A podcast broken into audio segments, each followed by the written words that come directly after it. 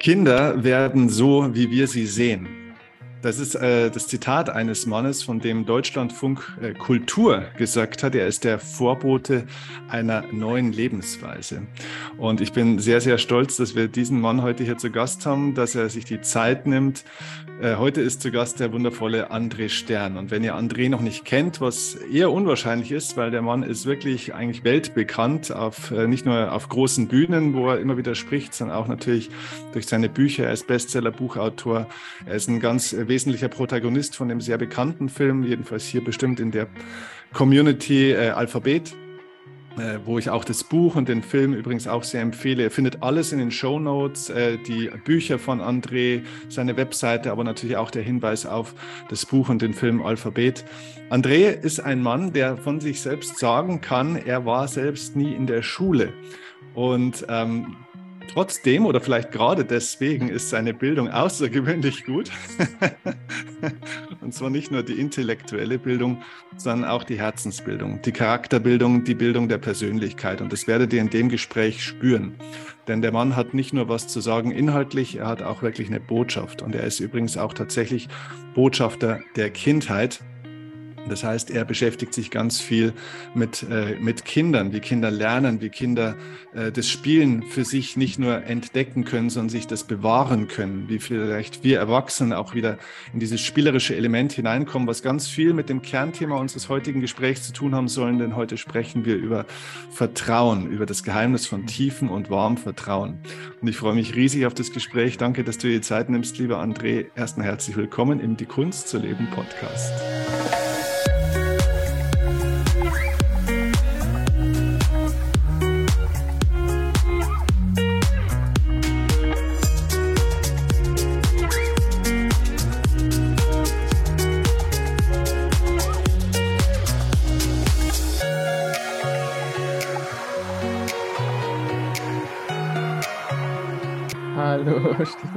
Dank für diese Anmoderation. Ich habe gar nichts mehr zu sagen, eigentlich hast du schon alles zu sagen. also, gehen wir nach Hause? ja, das ist Gott sei Dank nicht so, aber danke für die Worte. du, äh, ich habe mir überlegt, wie, wie beginnt man so ein Gespräch? Und ich habe mir gedacht, vielleicht tatsächlich mit dem, was gerade sich aktuell zeigt in unserer Welt. Wenn wir in unsere Welt ja schauen, dann haben wir ja auf ganz vielen Ebenen äh, ganz, ganz viele Krisen, ob das jetzt wirtschaftliche oder auch politische Krisen sind. Ähm, die Menschen haben gefühlt eine Krise nach der anderen, aber aus meiner persönlichen Sicht, wenn man mal auf die Essenz schaut von dem, wo kommt es eigentlich her, ist es aus meiner persönlichen Sicht eigentlich im, im Kern eine Vertrauenskrise. Ein Vertrauen, eine Vertrauenskrise der Leute in sich selbst, natürlich vielleicht auch in Systeme, in, in Menschen, ineinander in die Welt, ins Leben, auch, glaube ich, ein großes Vertrauensproblem.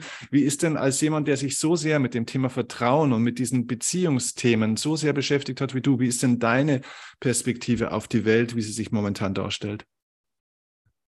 Ja, eine Krise nach der anderen, das ist klar, als ob es eine große Krise wäre, die dann gleich bedeutet, dass ein ganzes System im Begriff ist, irgendwie zusammenzustürzen, was man sich eigentlich nur wünschen kann. Mhm. Und äh, da, da gibt es zwei Säulen von diesem System. Einerseits das Patriarchat. Und das ist gut, wenn diese Säule jetzt so zittert, dass man hoffen kann, dass sie irgendwann fällt, wobei das noch gar nicht der Fall ist. Denn ähm, ob man es will oder nicht, ist das die Mutter, die Mutter oder der Vater eher von allen Kategorien, also von allen Trennungen, die wir in unserer Gesellschaft haben, weil eines Tages Männer entschieden haben, dass es Kategorien gibt, nicht wahr? Und dass man sie trennt und dass die einen die anderen beherrschen.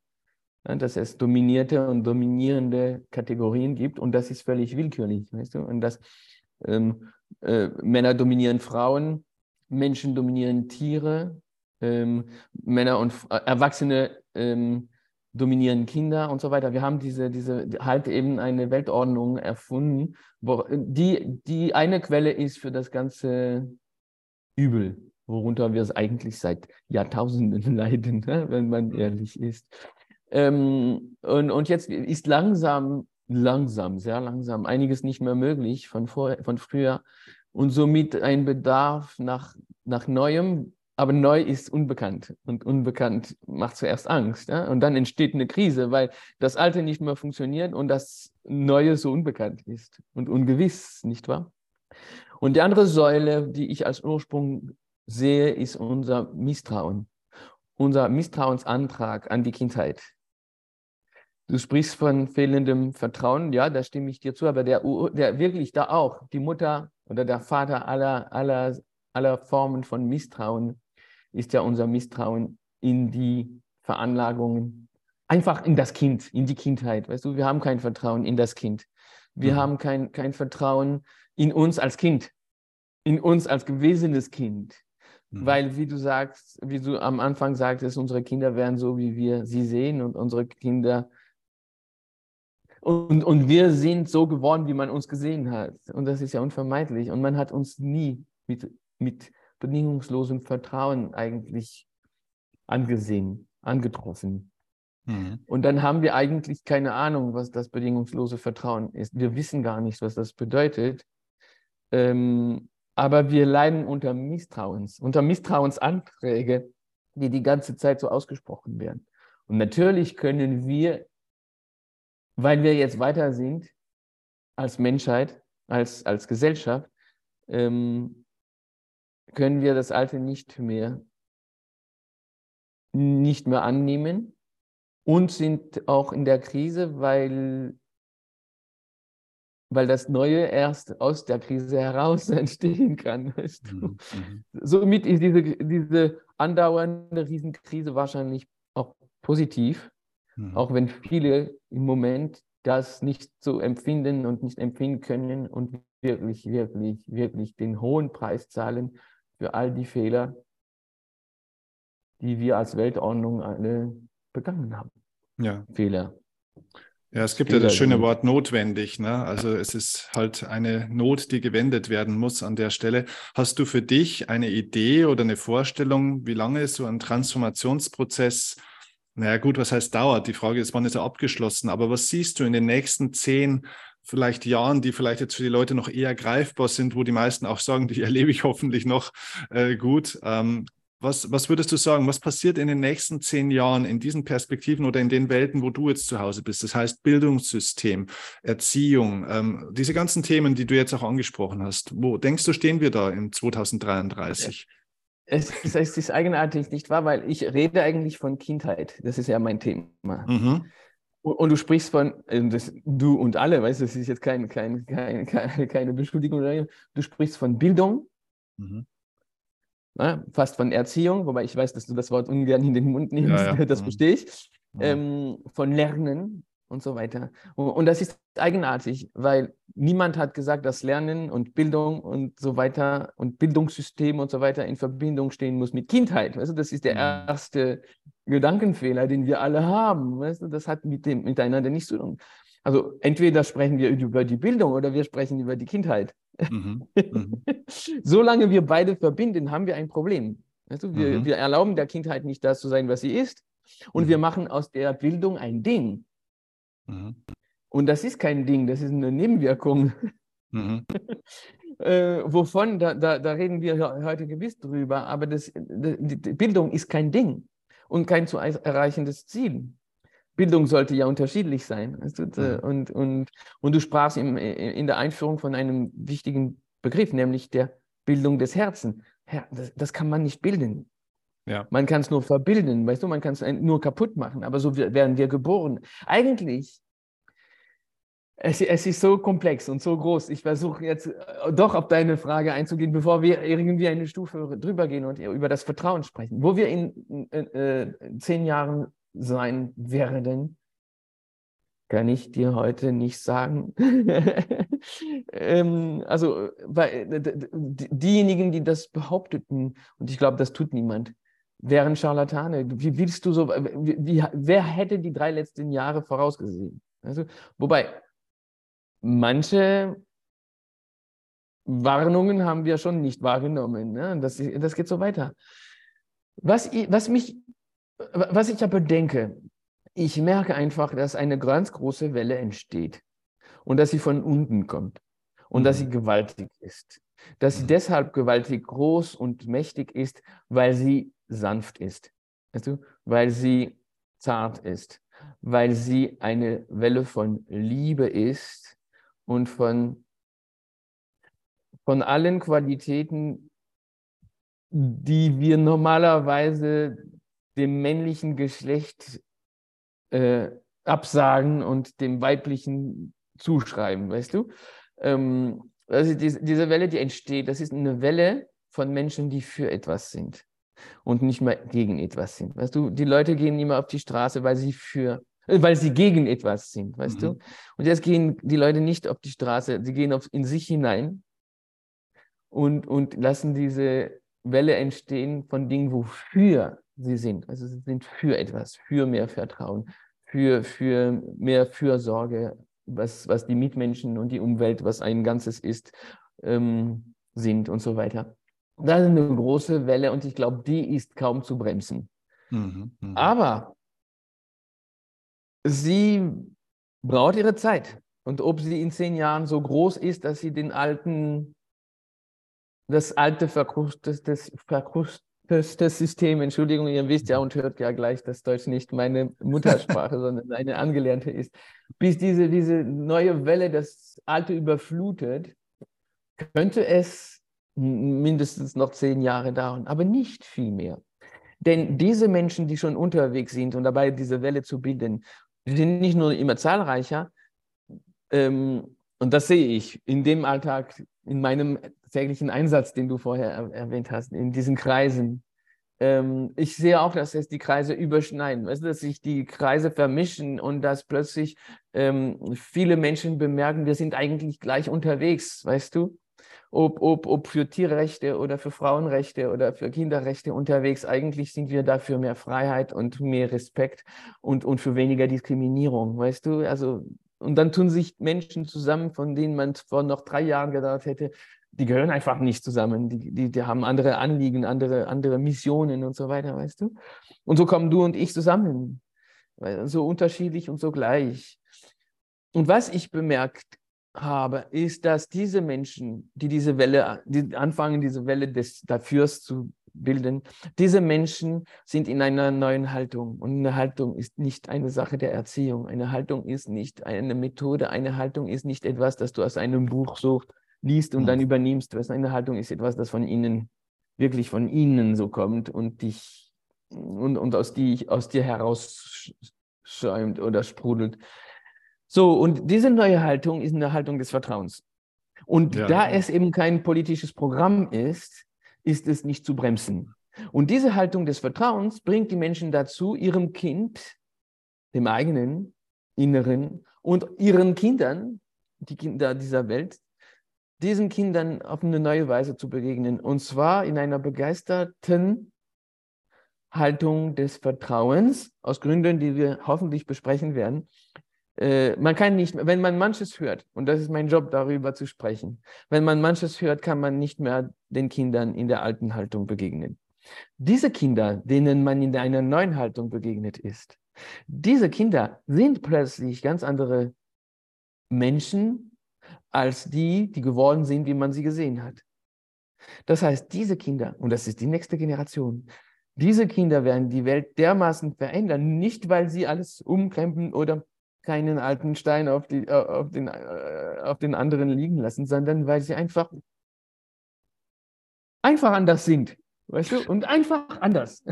Für sie ist selbstverständlich, was wir nur schwer und, und mühsam überhaupt verstehen. Also für sie ist es selbstverständlich. All, all die Thematik um, um Gender herum und so weiter. Bis wir uns da reinlesen und endlich zu einer eigenen Meinung kommen, die sind schon so viel weiter. Die haben uns so sehr, sie sind uns so Lichtjahre im, im Voraus, weißt du? Lichtjahre mhm. voraus.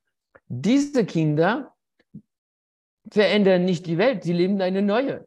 Mhm. So, nur durch unsere neue Haltung.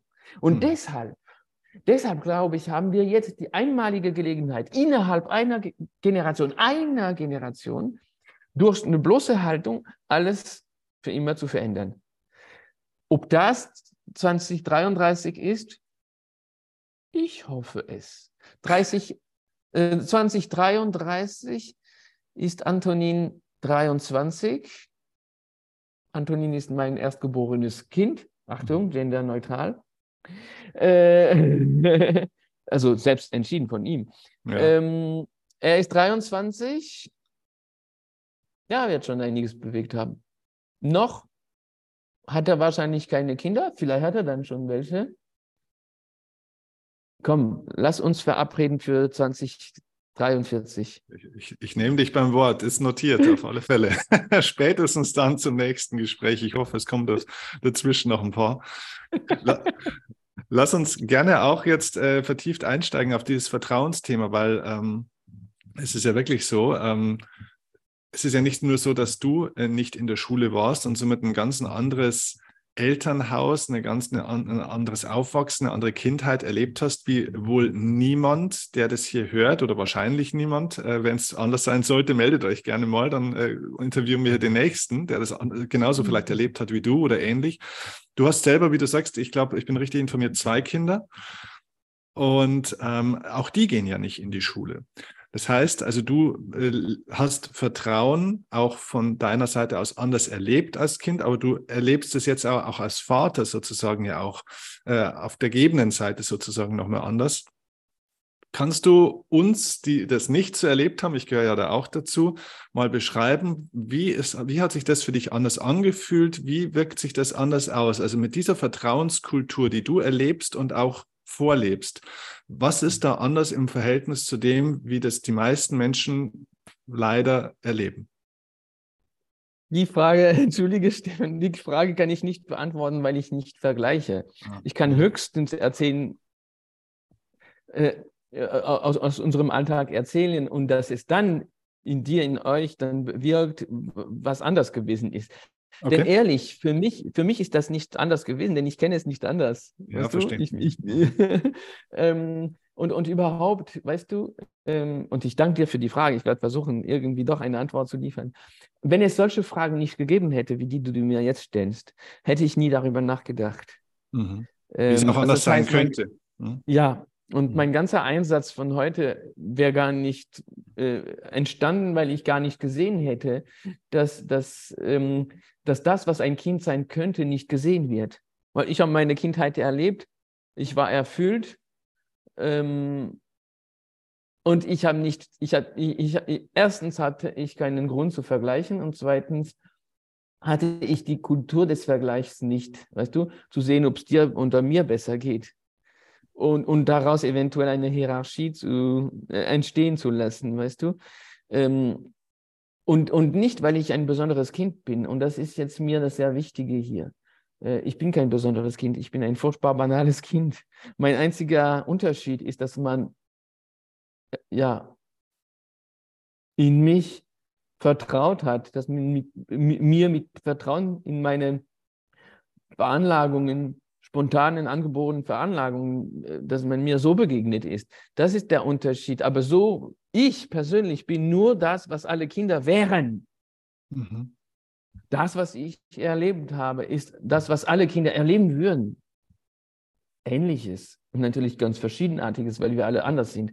Aber schlussendlich bin ich überhaupt kein spezielles Kind. Und solange man denkt, ich sei ein spezielles Kind oder mein, meine Kinder seien es, was viele glauben wollen, ähm, also die verkehren so Ursache und, und, und, und Wirkung. Ähm, äh, ich kenne ein anderes Kind namens Susanna, äh, also nicht meine eigenen Kinder, aber Kinder von Menschen, die uns sehr nah sind und deren Kinder auch nicht in die Schule gehen. Und diese Kinder wirken in der Außenwelt als so talentiert. Und das stimmt einfach nicht. Ähm, dann sagte man dem Vater dieses Kindes, na natürlich, wenn man ein so talentiertes Kind hat, dann ist es leicht, das, diesem Kind zu vertrauen. Mhm. Und Geht das ein bisschen in die Richtung auch deines, ich weiß nicht, ob ihr befreundet seid, aber zumindest äh, sehr gut bekannt, Gerald Hüther, der ja sagt, jedes Kind ist hochbegabt. Geht das in die Richtung? Das geht auf jeden Fall in die Richtung. Mhm. Von, von, und und, und ähm, ja, Gerald. Lieber Gerald. hat heute Geburtstag. Ach, mein lieber Freund Gerhard. War, hier auch schon zu Gast, hat auch schon ein tolles Interview gehalten. Ja, ihr habt unheimlich viele ja. Parallelen. Er kommt eher vom Gehirn, du kommst eher von vielleicht von der eigenen Erfahrung so ein Stück weit auch, ne? Aber so in der Mitte treffen wir uns und bilden so ein Duett. Kann ich nur empfehlen. und, und, und, und äh, lieben ein, einander. Ich liebe ihn wie ein, ein Bruder, wirklich ein, der, der große Bruder. Ähm, und ja, unsere Anliegen ergänzen sich ja wunderbar. Mhm. Und ja, jedes Kind ist hochbegabt, so sind wir auf die Welt gekommen. Das ist zweifelsohne, weil die genetischen Programme nicht wussten, wann und wo wir auf die Welt kommen werden. Und das wissen sie seit Jahrtausenden nicht, weißt du? Das sind trotzdem die, immer dieselben ne-, genetischen Programme. Weil ja, ich arbeite viel mit Wissenschaftlern zusammen äh, und habe all diese, weil mich Wissenschaft nach wie vor interessiert. Äh, und ich all diese, diese, diese Bücher da gelesen habe äh, und die Artikel, die man mir auch entsprechend zuschickt, weil so viele wissen, wie sehr mich das interessiert. Ja, wir kommen, äh, die, die, genetischen Programme, die schon immer dieselben sind, wissen nicht, wo und wann wir auf die Welt kommen werden. Also sie wissen nicht, worauf sie uns vorbereiten sollen, weißt du? Das könnte auf dem Eis sein vor 22.000 Jahren oder in einer trockenen Wüste in 200 Jahren. Und da, da haben sie keine Ahnung, worauf sie uns vorbereiten, womit sie uns ausstatten sollen. Also statten sie uns einfach mit allen menschlichen Potenzialen aus, damit, wenn wir auf die Welt kommen, wir für den Ort, für die Umgebung und die Bedingungen, in die wir hineingeboren werden, damit wir dort genau in diesem Übermaß an, an, an Potenzialen diejenigen finden und entwickeln können, die das Überleben in unserer jeweiligen Umgebung ermöglichen. Das heißt, wir kommen auf die Welt als Potenzialbomben. Wir hm. kommen mhm. auf das Kind, das auf die Welt kommt, kann alles werden und alles lernen, was der Mensch lernen und werden kann. Es gibt keine Handicaps, keine Bedingungen, keine Umgebungen.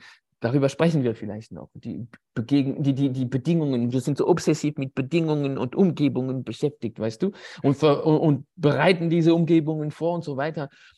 Ah. Wir kommen auf die Welt als Potenzialbomben. Das Kind unabhängig von allem, das Kind kann alles werden, was der Mensch werden kann und alles, alles werden, was der Mensch werden kann, alles lernen, was der Mensch lernen kann. Die Kinder halten noch in ihren Händen den Faden dessen, was der Mensch werden kann, das wir völlig vergessen haben. Und wenn du das siehst, kannst du nicht mehr machen, wie früher, wo du denkst, das Kind ist nichts und muss von mir zu was Großem erzogen werden, weißt du? Zumal noch eine Entwicklung kommt. Wir können nicht alle Potenziale äh, entwickeln, weißt du? Wir müssen diejenigen entwickeln, die wichtig sind. Die anderen, die treten in den Hintergrund, bis sie nicht mehr sichtbar sind. Also wir verbluten an Potenzialen in den ersten Jahren unseres Lebens, weißt du? Und, und weißt du, was, was am Ende bleibt? Wenn all die Potenziale in den Hintergrund ver, ver, verkümmert sind, der kleine Haufen der dann übrig bleibt. Weißt du, wie man das nennt? Einen erwachsenen Menschen. Das weil, weil wir, wir sind wirklich die Bonsai-Version dessen, was wir hätten werden können. Das müssen wir so einsehen, weißt du? Mhm. Und, und die Kinder sind die Riesen. Und du kannst dem Kind nicht mehr in, in der erzieherischen Haltung, weißt du, ich erziehe dich, weißt du, das, das, das kannst du ab dem Moment nicht mehr. Weil du weißt, das Kind ist ein Riese ja, oder eine Riesin. Und, und ähm, es gibt weiteres. Weißt du, was die größte Leistung unseres Gehirns ist? Das Höchste, was wir mit einem Gehirn erreichen können? Das Erlernen einer Muttersprache. Wow, okay. Naja, wer das geschafft hat, hat bewiesen, dass er oder sie zu allem fähig ist. Warum? Naja, weil das Erlernen der Muttersprache, musst dir vorstellen, du kommst auf die Welt, okay, du kommst von einer homogenen Welt, in der es keine Binarität gibt. Also es gibt nicht heiß und kalt im Bauch einer Mutter, nur eine Temperatur und das ist die richtige. Hm. Äh, und du kommst in eine Welt hinein, die binär ist und wofür du nicht programmiert bist, weil du bis jetzt nur homogen gelebt hast, keine Bedürfnisse hattest und nicht die Angst, die mit einem Bedürfnis kommt. Du weißt ja nicht, ob der Hunger weggeht, weißt du, das macht Angst. Hm. Äh, und dann sind diese anderen Menschen um dich herum, ähm, und die, die, die lassen aus sich heraus so eine eigenartige Melodie. Es ist sonst nichts eine Melodie, weißt du? Ob gesprochen oder gesungen wird, das sieht, das hört das Kind noch nicht. Es, es nimmt Dinge wahr, extrem tiefgehend, weil es dabei ist, die neue Software für die binäre Welt äh, zu downloaden. ähm, und das Kind aber ist so aufmerksam und so clever äh? und sowieso bereit für das Neue, für das ausgestattet. Das Kind bemerkt mit der Zeit, dass es in dieser Melodie Klumpen gibt. Weißt du? Ähm, Krümelchen. So Töne, die zusammengesetzt sind, weißt du? Und die immer zu einem gewissen Zeitpunkt oder verkoppelt mit einer gewissen Handlung auftauchen. Das Kind bemerkt, okay, wenn dieser Klang kommt, wenn dieser Himmel von zusammengebrachten Tönen kommt, dann folgt diese Aktion oder diese Veränderung meiner Lage. Mhm. Und wenn ich selbst diese Krümmel ausspreche, dann kommt die Lage oder das, der, der Gegenstand, weißt du? Mhm. Das, und, und das ist ein unglaubliches Verständnis von mhm. Kommunikation. Das ist un, eine unglaubliche Leistung. Und innerhalb kürzester Zeit ist das Kind erstens fähig zu verstehen, dass es eine Sprache ist, Musik und Sprache zu unterscheiden, weißt mhm. du? Mhm. Ähm, und dann auch das Nonverbale mit zu, das ist das, die erste Sprache, die die Kinder äh, verstehen und sprechen. Das Nonverbale verbinden sie dann mit dem Verbalen, weißt du? Mhm. Und, und fangen an, Gedanken zu bilden, die nach diesen Tönen funktionieren, weißt du, und die sich plötzlich mit diesen Tönen verbinden, und zwar in rasender Geschwindigkeit. Und sie stellen unglaubliche Verbindungen her. Weißt du, es ist unglaublich, was es bedeutet, wenn du eine Fremdsprache lernst, weißt du schon, was eine Sprache ist. Und du beherrschst schon eine und musst nur irgendwie Brücken bauen zwischen der alten und der neuen. Sie kommen von null auf, weißt du? Mit, sie haben, und, und stell dir vor, wie schwierig es ist, eine Fremdsprache zu lernen. Jetzt kannst du dir vorstellen, was es bedeutet, eine Muttersprache zu lernen. Ja, genau. Aber jetzt sind wir ja an einem entscheidenden Punkt zum Thema Vertrauen, weil die Erfahrung, dass man seine eigene Muttersprache auf diese natürliche, gottgegebene Art sozusagen äh, erwirbt, wie du das beschreibst, die Erfahrung macht ja tatsächlich jeder Mensch und jedes Kind sozusagen. Ja. ja. Aber ja. jetzt sind wir irgendwann in die Schule gekommen und haben die Erfahrung gemacht, oh, aber lesen und schreiben äh, oder eben eine Fremdsprache oder binomische Formeln oder sonstige Dinge haben wir nicht natürlich gelernt, sondern es wurde in uns reingefühlt oder reingetrichtert. Das heißt, da wurden wir und, irgendwo hin manipuliert sozusagen. Und fehlt da dann nicht das Vertrauen, dass das genauso natürlich auch entstehen könnte? Weil offensichtlich, du bist ja nicht in die Schule gegangen, aber hast ja nachweislich sehr gut lesen und schreiben und sprechen und alles Mögliche gelernt. Wie geht das dann? Also geht das genauso natürlich? Sagst du, es geht genauso natürlich wie eine Muttersprache, weil es ja eigentlich viel leichter ist. Natürlich, und das war genau mein Punkt. Danke, dass du dem vorausgegangen bist. Du wolltest aus meiner Kindheit erfahren, nicht wahr? Und ich ja, musste ja. diesen großen Bogen schaffen, mhm. weil wir müssen über das Vertrauen sprechen. Und es ist doch eine unglaubliche Feststellung. Alle Menschen haben die Erfahrung gemacht, dass sie die eigene Muttersprache ohne Unterricht mhm. und ohne Schule gelernt haben. Mhm. Also, dass sie die eigene Muttersprache in einem eigenen Rhythmus, nach einer eigenen Didaktik, zu einem persönlichen Zeitpunkt gelernt haben. Nicht aber alleine. Mhm. Mir hat man oft gesagt, ah, du hast den dir beigebracht, weißt du, oder bist du autodidaktisch? Hast du alles alleine gelernt? Mhm. Alleine lernt man nichts. Ah, okay. Gäbe es diese Menschen, die um dich herum diese Sprache unter sich und mit dir sprechen, lernst du die Muttersprache nicht. So. Ja. Mhm. Wenn das Erlernen der Muttersprache die größte Leistung unseres Gehirns ist, dann sollten wir doch automatisch daraus ableiten, nicht wahr, dass der Rest im Vergleich ein Spaziergang ist. Mhm. Und dass wenn das Kind fähig ist, ohne unser Zutun, diese hervorragende Leistung an den Tag zu legen, dann wird es fähig sein, alles andere auf genau dieselbe persönliche Art und Weise nach dem persönlichen Rhythmus. Ach, die Rhythmen und Rituale sind auch ein Thema von meinem vorletzten Buch. Ähm, eben nach eigenen Ritualen, nach einem eigenen Rhythmus zu erlernen. Mhm. Man fragt mich immer, das ist übrigens lustig, hast, wie, wie hast denn du lesen, schreiben und rechnen gelernt? Du, Steffen, ich bin noch niemandem begegnet, der mich gefragt hätte, du warst nie in der Schule, dann, wie hast denn du tanzen, kochen und singen gelernt? Niemand mhm. hat mich das gefragt. Mhm, mhm, Eigenartig. Ja? Sind diese drei Fächer so viel wichtiger als die anderen? Mhm. Könnte es sein, dass man in einer Welt, die Lesen, Schreiben und Rechnen täglich lebt, so wie die Muttersprache, könnte es sein, dass in einer Welt, wo das die ganze Zeit gelebt wird um dich herum, dass du dem entgehst?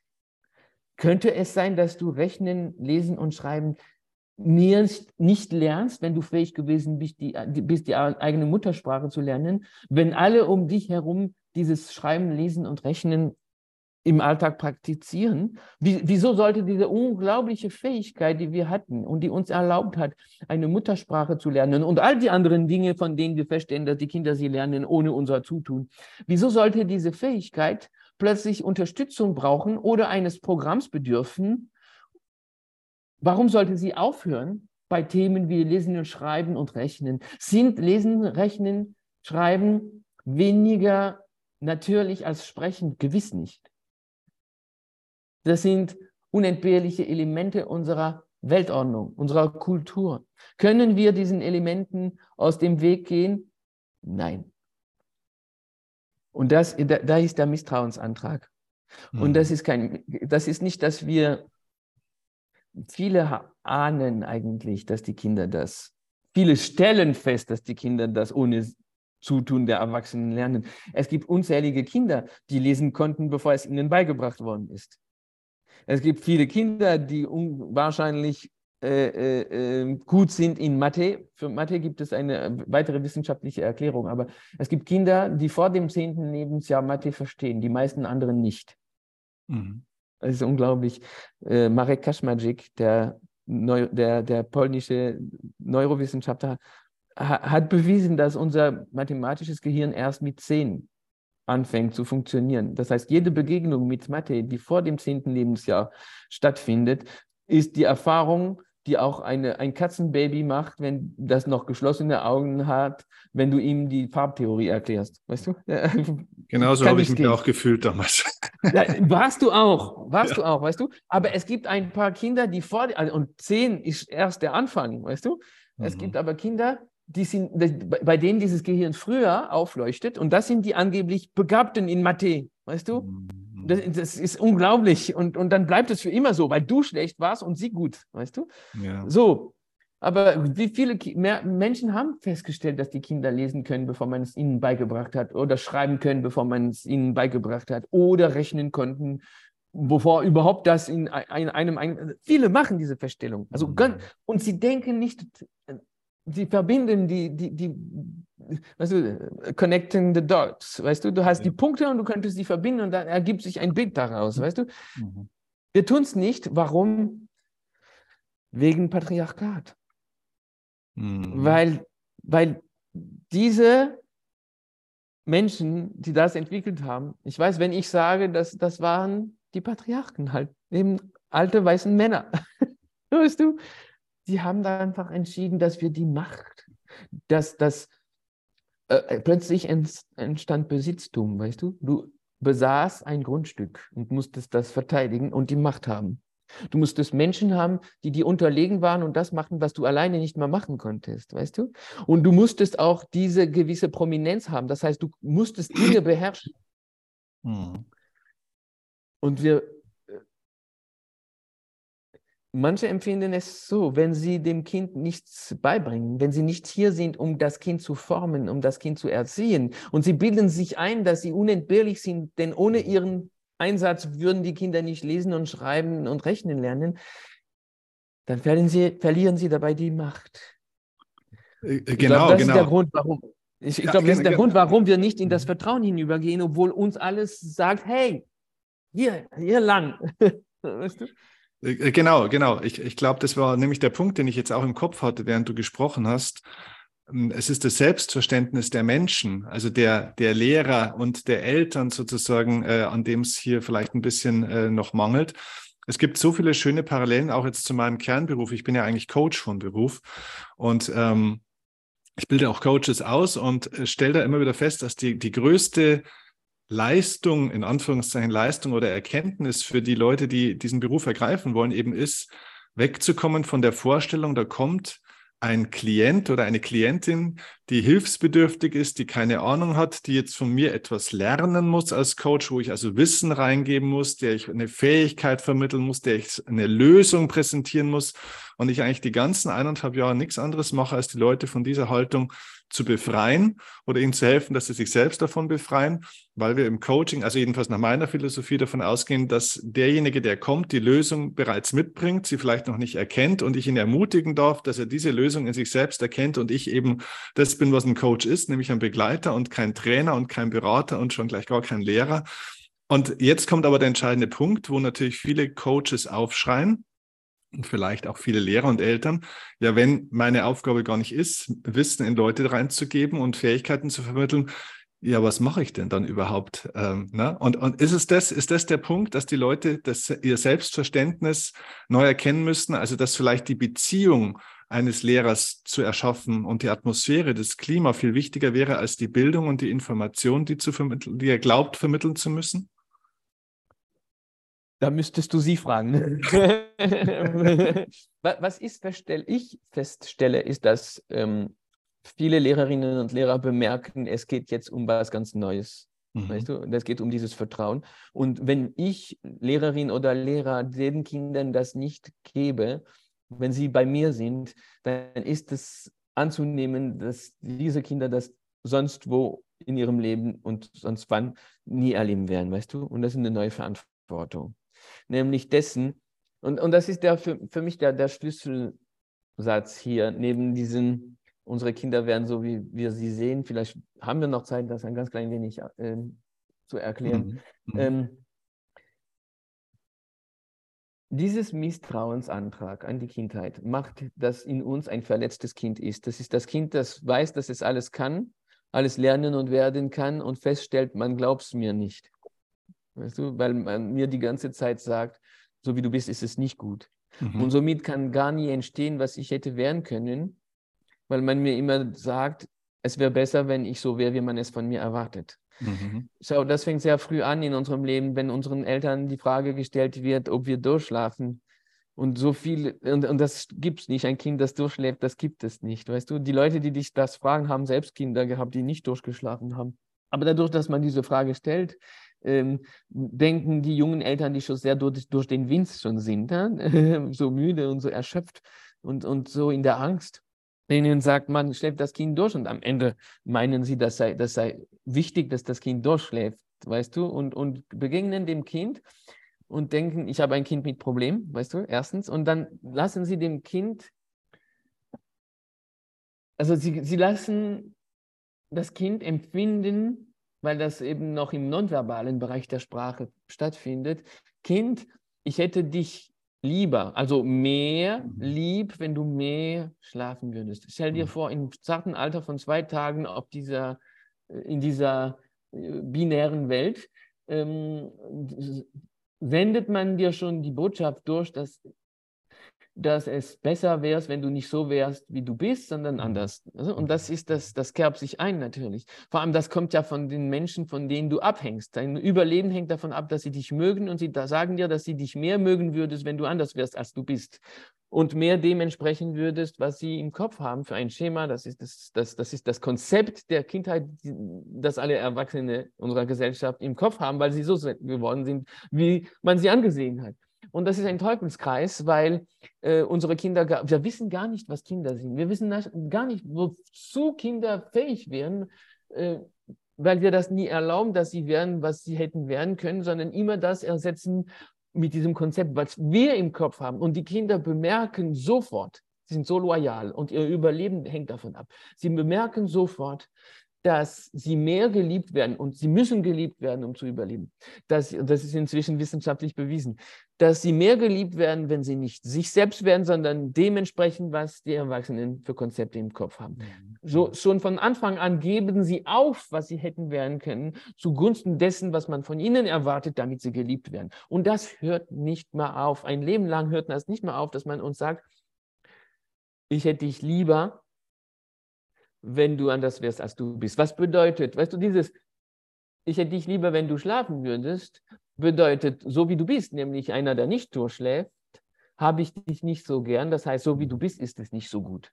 Und So das ist der bist, Ursprung von allen. Mangeldenkens. Ich bin nicht gut genug, es ist, reicht noch nicht. Das ist dieser Leistungsanspruch, äh, die mangelnde Selbstliebe. Das ist der Ursprung für das alles, oder? Das ist der Ursprung, das ist das verletzte Kind, das wir in uns tragen. Das Kind, Mhm. dem die ganze Zeit gesagt worden ist, ich habe dich lieb, Komma, aber.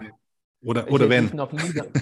Ja, ich habe dich lieb, Komma, aber ich hätte dich lieber, wenn du dein Zimmer besser aufräumen würdest. Ich habe dich lieb, Komma, aber ich hätte dich lieber, wenn du bessere Noten nach Hause bringen würdest. Ich habe dich lieb, Komma, aber ich hätte dich noch lieber, wenn du deine Hausaufgaben besser erledigen würdest. Mhm. Ich habe dich lieb, Komma, aber ich hätte dich noch lieber, wenn du mir im Haushalt mehr helfen würdest und so weiter. Also immer wieder dieses, und das ist keine bedingungslose Liebe. Wir denken immer, ich habe dich lieb bedeutet bedingungslose Liebe. Nein, denn bedingungslose Liebe kann es nur geben durch bedingungsloses Vertrauen. Und das bedingungslose Vertrauen kann man nur so aussprechen, und zwar mit einem Satz, wonach wir uns alles vom Anfang an sehnen. Das ist das, was das verletzte Kind in dir, in uns, in allen, das ist das, was das verletzte Kind schon immer hören wollte. Nämlich folgender Satz. Ich habe dich lieb, weil du so bist, wie du bist. Mhm. Ich habe dich lieb, weil du so bist, wie du bist. Das ist der Schlüssel, Steffen. Das ist der Schlüssel.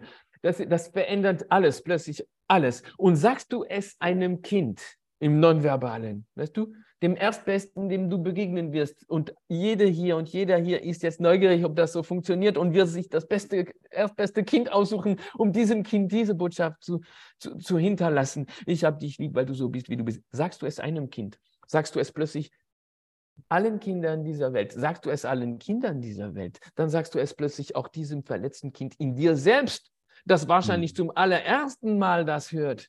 Und diese kleine Schilder sich vom Hals um, also die, die, die, all diese Schilder, die wir alle um den Hals so hängen haben, kann sich befreien. Und nein, ich bin nicht schlecht in Mathe. Nein, ich bin nicht eher intellektuell oder sportlich oder schlecht in, in dies oder jenes oder eine, eine Null in, in Turnen oder nein, ich bin gar nicht, denn ich, ich verändert sich die ganze Zeit, je nach Begegnungen und so weiter. Ich ist zahlreich. Ich ist bunt. Ich ist im Wandel. Ich ist morgen nicht so wie heute. Ich Mhm. ist Leben, weißt du? Mhm. Kann nicht ein Konzept sein, ein, ein, ein Monolith. Ich bin so, Mhm. wie man mich gemacht hat. Dumm und schlecht und, und so weiter. Plötzlich kommt dieses, ich habe dich lieb, weil du so bist, wie du bist. Und Ich habe dann, ich hab da einen schönen Satz von dir auch im Ohr, den ich bei einem Interview ähm, gehört habe. Du hast damals gesagt, ähm, dein, dein Vater Arno Stern, der ja auch ein sehr, sehr bekannter Pädagoge und Forscher ist, du bist ja auch, äh, soweit ich weiß, der, der Leiter des Arno Stern Instituts. Jawohl. Ähm, du hast gesagt, er ist ein riesiges Vorbild für dich, weil er so sehr er war, ähm, dass du Lust hattest, eben nicht so zu sein, wie er ist. Also er, nicht Vorbild im Sinne, du willst ihn nachmachen, sondern du hattest so viel Lust, du zu sein, so wie du bist. So, ne? Also er war, ich glaube, du hast gesagt, ähm, er war Er so sehr er, dass er. du, dass du so sehr du sein wolltest, wie er er war. Ich glaube, so war der Satz, Genau, richtig? so ist der Mhm. Satz, so ist der Satz. Mein Vater ist für mich ein Vorbild und zwar in allem, aber ich will nicht wie er sein. Ich will nicht Arno Stern sein, Ja, sondern er ist nur so sehr er, dass er mir Lust gibt, so sehr ich zu sein, wie, wie er er ist. Das ist ja großartig. Und, und das ist, und wenn, als du sagst, ähm, äh, als du über deinen Beruf als Coach sprachst, habe ich Mhm. gedacht, es gibt diesen Satz, ich glaube, das ist in der Ausbildung der Samurai, ähm, gibt es diese, diesen Satz, den du wahrscheinlich gleich verstehst, aber viele nicht sofort verstehen, weil er so gewaltig wirkt. Vorausgeschickt, ich bin bei meinem Gitarrenbaumeister einmal aufgetaucht. Das ist der Mann, der zu meinem Gitarrenbaumeister werden würde. Das wusste er noch nicht, ich auch nicht. Mhm. Ich war so vielen begegnend. Die, zu denen war ich auch gegangen, die wollten mich alle nicht und ich wollte sie alle nicht. Das war ja sehr gut, kein Okay. Zufall. Ich bin bei ihm angekommen, ihm gefragt, ihm die Frage gestellt, ob er ähm, mir das zeigen würde, was er macht. Und dann hat er folgenden Satz gesagt: Ich kann dir alles zeigen, nur beibringen kann ich dir nichts. Wow. Okay. Das ist genau, was ich suchte. Weißt du, das ist mm. genau, wo, wofür ich unterwegs war und was bis jetzt immer der Fall gewesen war. So, mm. jetzt, um das vorauszuschicken, das ist mein Meister. Und so waren die, die verschiedenen Meister, die ich in meinem Leben schon das Glück hatte, haben zu dürfen.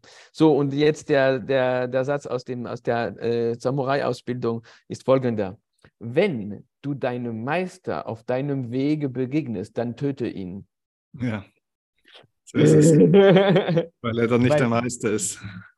Der, dein Meister hat auf deinem Weg nicht zu suchen. Genau, dein genau. Meister ist auf seinem Weg und der bringt dazu, der bringt dich dazu, auf dem eigenen zu sein. Aber wenn du ihm dort begegnest, dann, ist, ja. dann töte ihn, denn er hat dort nichts zu suchen. Ja, ja. ja großartiger Satz. Ja.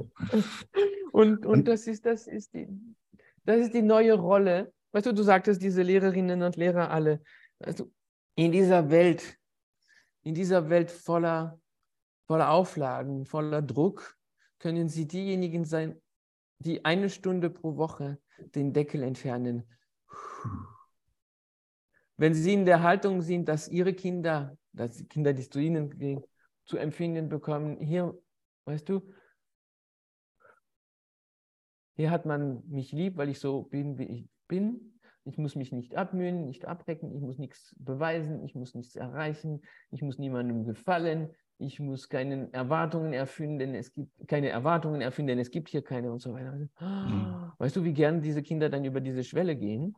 mhm. zu dieser Klasse. Und weißt du was, die werden sich vielleicht an die Materie nicht erinnern. Das ist ein anderes Thema. Wir haben über das Lernen noch überhaupt gar nicht gesprochen und wie das findet, stattfindet oder nicht stattfindet.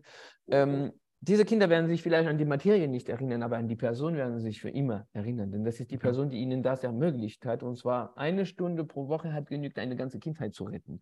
Jetzt gibt es immer mehr von diesen Menschen, die unterwegs sind, von denen am Anfang die Rede war und die diese Welle von Liebe und von des Dafürs ähm, die für diese Welle unterwegs sind. Darunter gibt es Lehrerinnen und Lehrer, die bemerkt haben, dadurch, dadurch, durch ihre Haltung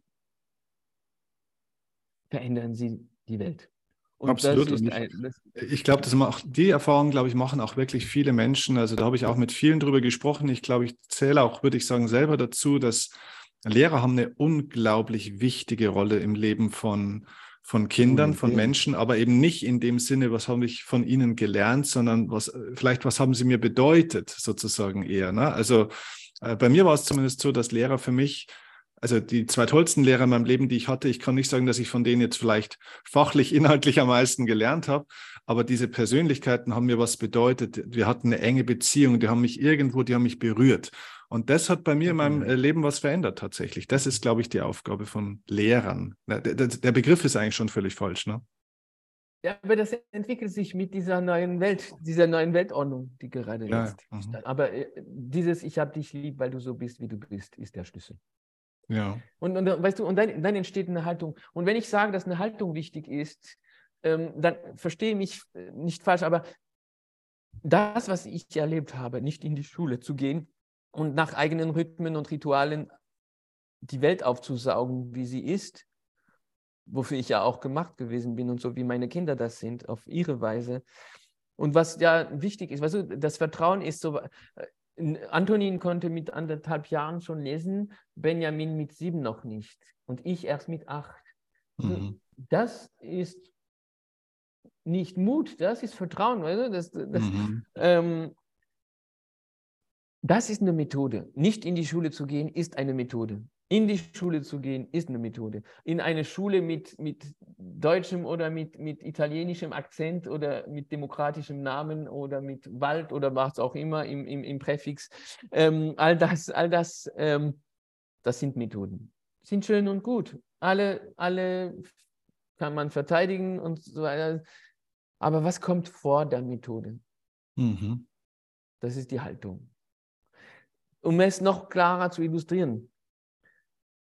Ich kenne Eltern, die sind so sehr in der neuen Haltung, dass ihre Kinder, die in die Schule gehen, eine Kindheit erleben, die sehr ähnlich ist zu der, die ich hatte, obwohl sie in die Schule gehen. Ich kenne wiederum Kinder, die nicht in die Schule gehen, aber ihre Eltern sind so sehr in der alten Haltung, dass diese Kinder, obwohl sie nicht in die Schule gehen, eine Kindheit erleben wie die meisten Kinder, die in die Schule gehen. Das heißt, das hängt nicht mal von den Methoden ab. sondern alles mhm. nur von der Haltung. Mhm. Von der Haltung des Vertrauens und ähm, last but not least der Verbundenheit. Mhm. Und wir wurden auch, weißt du, wir wurden so erzogen, so, so, so entfernt von unserer Natur. Ganz zu, zu schweigen, das ist, Stefan, ein, ein, ein weiteres, eine weitere Podcast-Folge, die wir dann machen.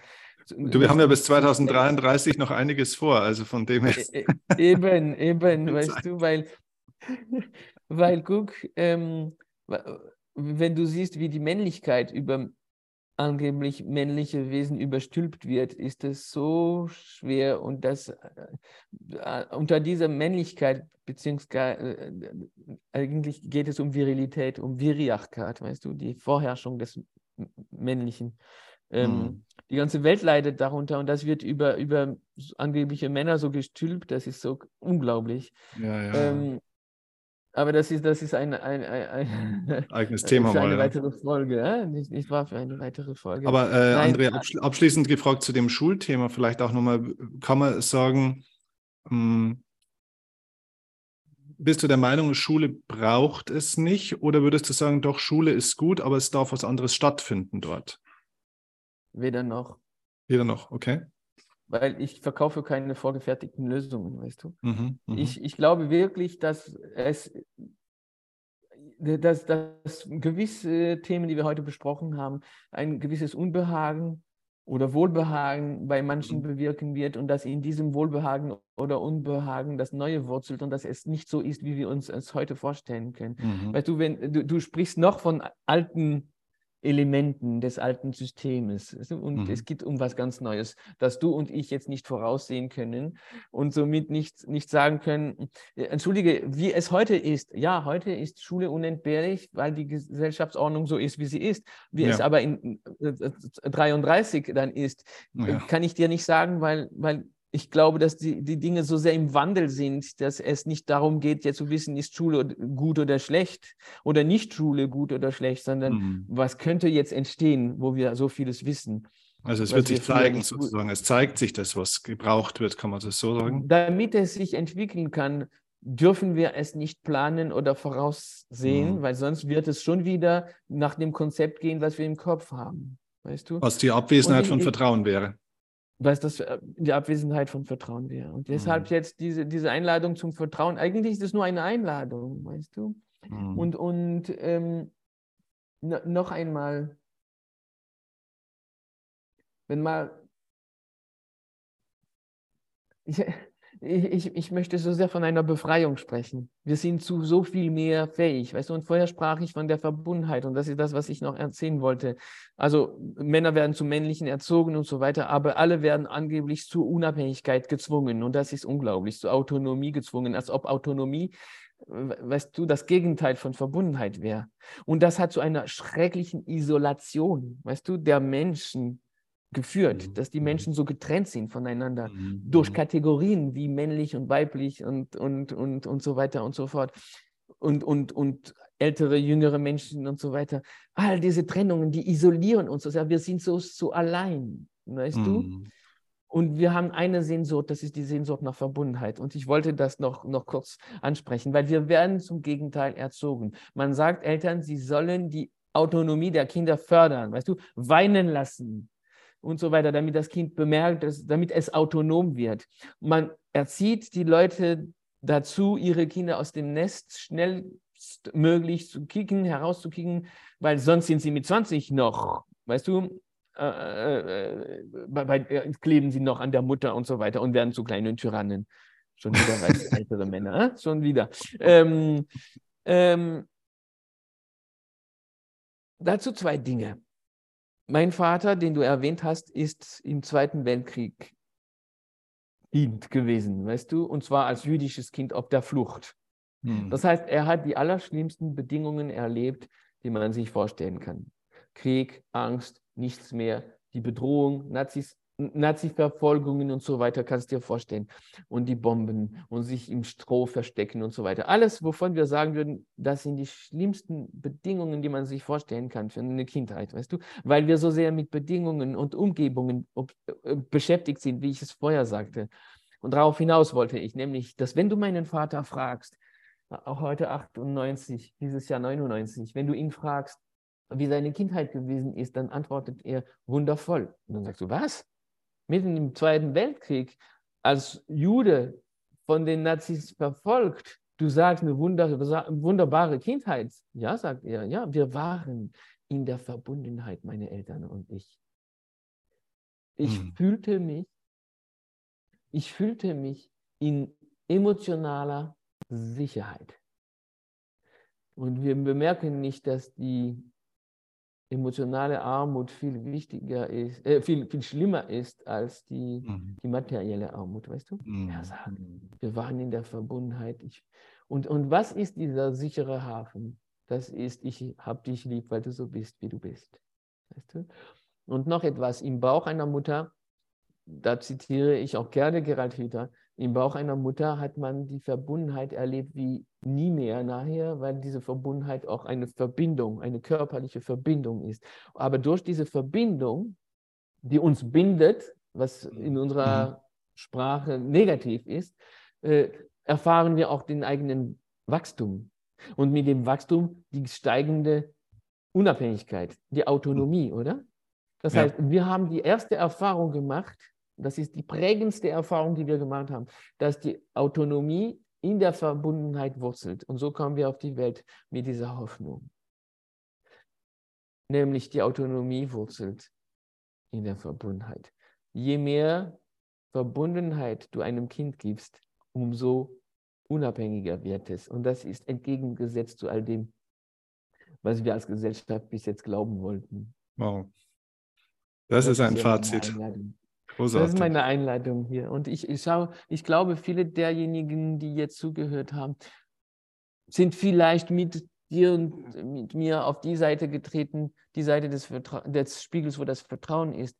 Und vielleicht mag eine oder einer unter euch etwas länger auf dieser Seite verbleiben, nur um zu sehen, wie es da weitergeht. Das hm. ist ein Segen. Ein Segen für die Kindheit, ein Segen für die ganze Menschheit, sei es nur, weil ihr eine Sekunde länger auf der Seite des Vertrauens bleibt oder morgen irgendwas anders macht als früher wegen den Dingen, die wir jetzt gesagt haben. Hm. Danke dir, Stefan. Ich danke dir ganz herzlich. Ich glaube, dass jeder, der das bisher jetzt gehört hat, ähm, gespürt hat, was André sagen will, was seine Botschaft ist. Also fühlt euch wirklich herzlich eingeladen, in die Shownotes nochmal runterzuschauen ähm, auch den Malort mal zu besuchen, äh, den du ja auch ähm, mit, mitleitest und ein, ein großartiger Ort der Inspiration und äh, wo man alles das, glaube ich, auch wirklich mal erleben kann, von dem, wo wir jetzt so ein bisschen im Ansatz schon mal drüber gesprochen haben. Ich freue mich auf äh, noch das ein oder andere tolle Gespräch. Wir haben heute wirklich so ein bisschen verschiedene Dinge mal ähm, angestupst und ich glaube, es ähm, bietet ganz viel Raum für neue Gespräche. Ich danke dir ganz herzlich für deine Zeit. Vielen Dank dafür. Danke dir und bis zum nächsten Gespräch. Ich ja, bis dann.